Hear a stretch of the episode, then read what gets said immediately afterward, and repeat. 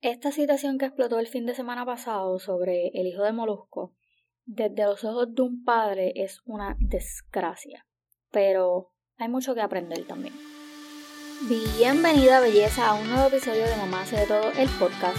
Por aquí Wildane es quien te habla, feliz, contenta y agradecida por un nuevo día para poder seguir emprendiendo y estar un paso más cerca de mis sueños. ¿Y tú? ¿Estás lista? Pues vamos allá. Hola belleza de mi corazón y bienvenida al episodio número 37 de este podcast. En este episodio quiero hablarle un poco de la situación que se hizo viral la semana pasada sobre un video de índole sexual de una conocida, bueno, del hijo de una conocida figura pública de Puerto Rico, el Molusco. Pero antes,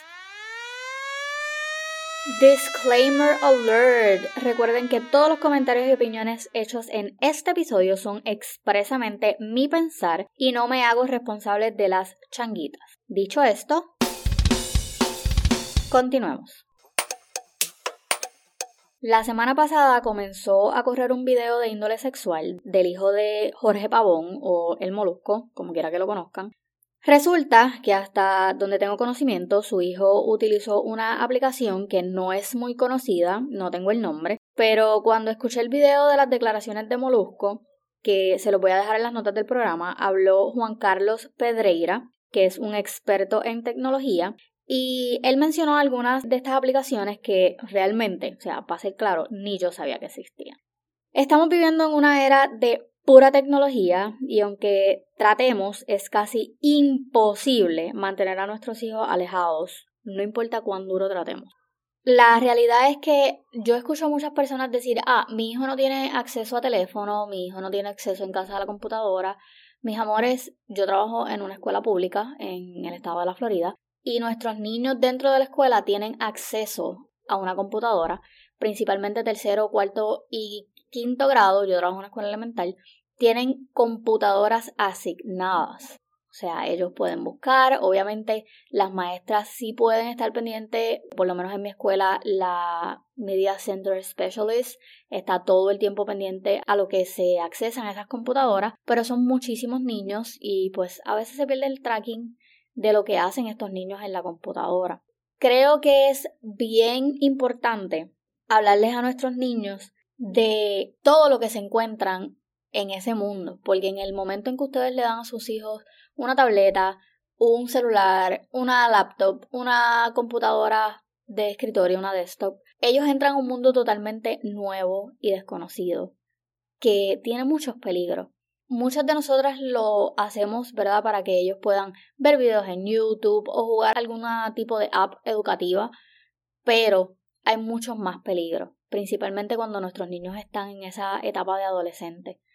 Yo en lo personal no vi el video, me enteré de la situación por obviamente posts que vi en Facebook y gente que estaba tirándole porque realmente han hecho un party de esto.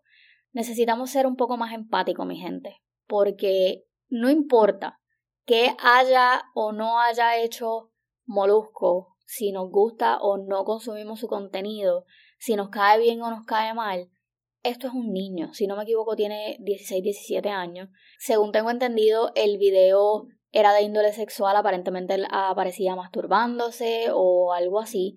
Mis amores, estamos haciendo un issue de algo que es completamente normal. No estoy diciendo que es normal que nos grabemos, estoy diciendo que es normal que a esa edad o hasta menos los niños comiencen a explorar su cuerpo. O sea, no hagamos un big deal de algo que tú probablemente hacías también. No tenemos por qué juzgar al niño, a lo mejor lo hizo sin ningún tipo de intención o conocimiento de las consecuencias, pero ahí es a donde vamos. Nosotros tenemos que ser claros con nuestros niños. En el mundo en que estamos viviendo, si nosotros no lo hablamos a nuestros niños como es, claro, siempre se puede encontrar un way de hablar con ellos con un poco de, de mesura, pero si no le hablamos la que hay, en palabras calles, lamentablemente va a venir otra persona a enseñarle. Y es parte de mi pelea constante con el sistema de educación. Es parte de mi pelea constante con la crianza que se lleva a cabo de otros niños porque es algo que nosotros no tenemos control. Nosotros tenemos control de los niños que residen bajo nuestro techo y que son parte de nosotros. He tenido muchos problemas con, con mi familia porque a veces pues quiero darle algún consejo o lo que sea, casi nunca los aceptan, porque siempre nosotros como padres pensamos que hacemos lo mejor con nuestros niños. Así que vamos a ocuparnos un poco de los de nosotros, vamos a empezar a enseñarles que tirarse fotos eh, de verdad sugestiva, que grabarse en video y todo ese tipo de cosas para subirlo a la red tiene unas consecuencias. A mí yo recuerdo que hace, qué sé yo, como un año, eh, mi mamá empezó a hablarme de que, ay, cuida a Ryan, porque ahora, que ahora no esté todo el tiempo metido en el baño, que esto, que lo otro. Yo sabía que ella me estaba hablando en el caso de que, ah, de que él no se empezara a, a explorar o whatever. Eso es una etapa completamente normal. Yo tengo conocimiento de eso, yo lo dejo, yo sí de vez en cuando le, le pico el tema, pero no podemos estar todo el tiempo tratando de restringir un proceso que ellos pasan que es completamente normal. O sea, este niño quizás confió en la persona inadecuada, pero están echándole la culpa completamente a los papás.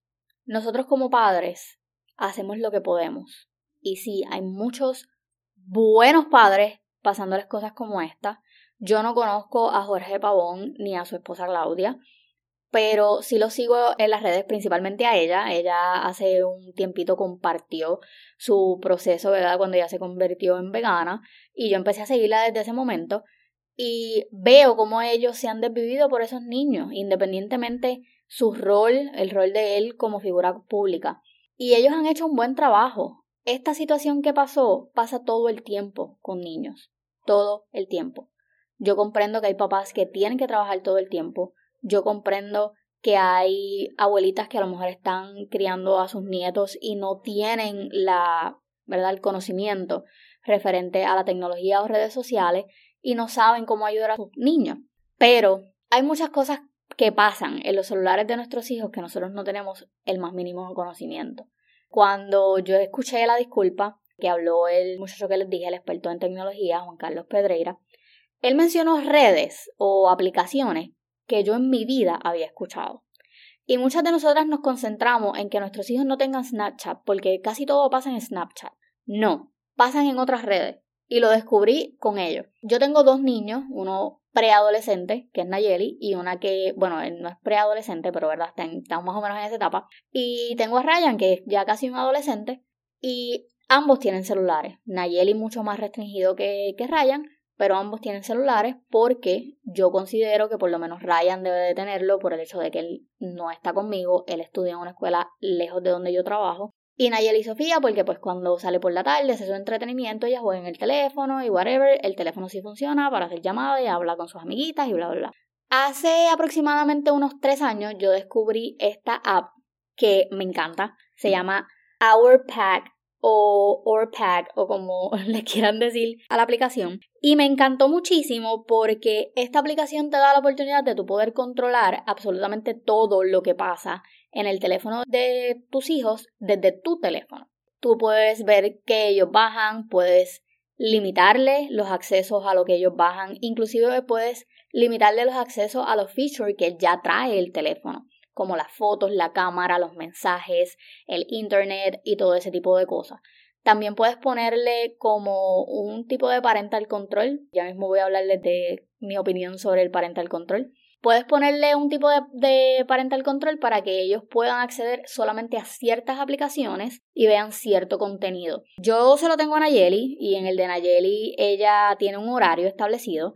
Nayeli no puede pasarse de ese horario. El celular automáticamente bloquea todas las aplicaciones y lo único que ella puede hacer es mandar mensajes de texto y hacer llamadas en ese range de tiempo que yo le tengo. O sea, mientras ella está en la escuela, su celular está, todas las aplicaciones están bloqueadas. Ella estuvo mucho tiempo que ya no sabía ni tan siquiera la contraseña de su teléfono. Los días que eran de tecnología en la escuela, su maestra conocía la clave, su maestra le pide el teléfono por las mañanas, ella le desbloqueaba el teléfono, se lo entregaba a Nayeli, Nayeli hacía lo que iba a hacer en el teléfono, ella le devolvía el teléfono a la maestra, la maestra lo bloqueaba y se quedaba con él hasta que pues en la tarde era tiempo de irse y ella se lo devolvía. Pero yo instalé esta aplicación, so ahora yo tengo completo control, bueno, o por lo menos el mayor control posible sobre qué hay en su teléfono. ¿Por qué yo hice esto? Nayeli, dentro de su ADHD, Nayeli es bien confiada. Nayeli no tiene malicia, Nayeli piensa que todo el mundo es su amigo. Ryan es un poco más como aware en todo esto, pero ella no. So yo decidí entonces entregarle un celular a ella con todas ese, ese tipo de limitaciones y yo chequeo el teléfono todo el tiempo, yo chequeo fotos, ella no sabe que dentro de la galería cuando tú tiras fotos, aunque las borres de la galería normal van a como a otro álbum y yo puedo ver qué fue lo que ella borró. Yo le hago tracking de los videos que ella ve en YouTube porque todos los YouTube en mi casa están conectados a una sola cuenta, so yo puedo ver qué fue lo que ellos vieron. Pero vamos a hablar de una cosa que a mí me llamó la atención también hace, ¿verdad?, un poquito de tiempo atrás. Ustedes saben que YouTube, pues todo el mundo básicamente puede postear videos. Hay muchos videos que ellos utilizan tags que puedan ser accesibles para los niños para que se les muestre a los niños de, acuerdo a lo que ellos buscan, a las búsquedas. Y son videos que no son apropiados para ellos. Eh, YouTube decide hacer lo que es YouTube Kids y al principio sí era bastante como restringido y eran videos solamente de niños, pero empezaron a encontrar como que la manera de que esos videos también pudieran salir en YouTube Kids. So yo opté por hacer lo mismo en la tablet de los nenes. Poner or pack so ellos pueden ver YouTube de cierta hora a cierta hora, ciertos videos. Yo les voy a dejar el link de esta aplicación en las notas del programa. Considero que es una excelente aplicación para, ¿verdad? Dentro de todo poder evitar un poco que nos pase en una situación como esta. Pero yo creo que la base de absolutamente todo, toda esta situación es la comunicación. A mí hay algo que me ha funcionado hasta el momento. Yo no digo que yo soy la mejor madre del mundo ni la más experta, pero me ha funcionado bastante tener una comunicación abierta con mis hijos. Yo hablo con mis hijos de todo, todas sus preguntas yo trato, ¿verdad?, de gran manera poder contestarlas, porque ellos ven cosas, hay veces que a lo mejor no vieron las cosas en casa, pero a lo mejor alguien en la escuela les hice un comentario que a ellos les creó curiosidad. Por ejemplo, Nayeli una vez fue a casa y me preguntó que qué era lesbian.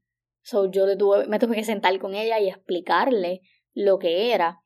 Y ella entendió dentro de todo, yo le hice saber que pues eso no es algo que está bien, porque pues discúlpenme, yo no soy homofóbica, realmente yo no tengo ningún tipo de problemas con ese tipo de comunidad, pero me gusta hablar las cosas como son.